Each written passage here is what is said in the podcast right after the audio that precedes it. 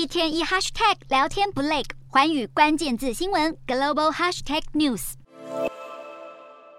从空中往下看，位于中国的这栋大楼看起来就和其他大楼没什么两样，但镜头拉近一看，根本还没完工。这栋建物在一年前就被弃置，成了烂尾楼。中国出现房地产危机，就连特斯拉执行长马斯克都有话要说。传出马斯克在特斯拉的财务会议上表示，中国房地产市场在过去一年多的时间持续低迷，导致中国正在经历某种形式的衰退。自从新冠疫情爆发后，中国就一直采取封城等极端的防疫措施，这对内部的消费需求以及经济活动构成沉重压力，严重拖累经济复苏。而今年至今，中国的房地产高收益债券价格也由红翻黑。英国媒体指出，以美元计价的中国房地产债券投资人恐怕将会损失高达一千三百亿美元。但更受关注的是，消失的中国第三季 GDP 数据。在中共二十大正在召开之际，中国国家统计局延后公布这项重要数据，被质疑是报喜不报忧。专家表示，这堪称前所未见，而且中国工业、投资、消费、房地产等宏观经济数据也通通延后发布。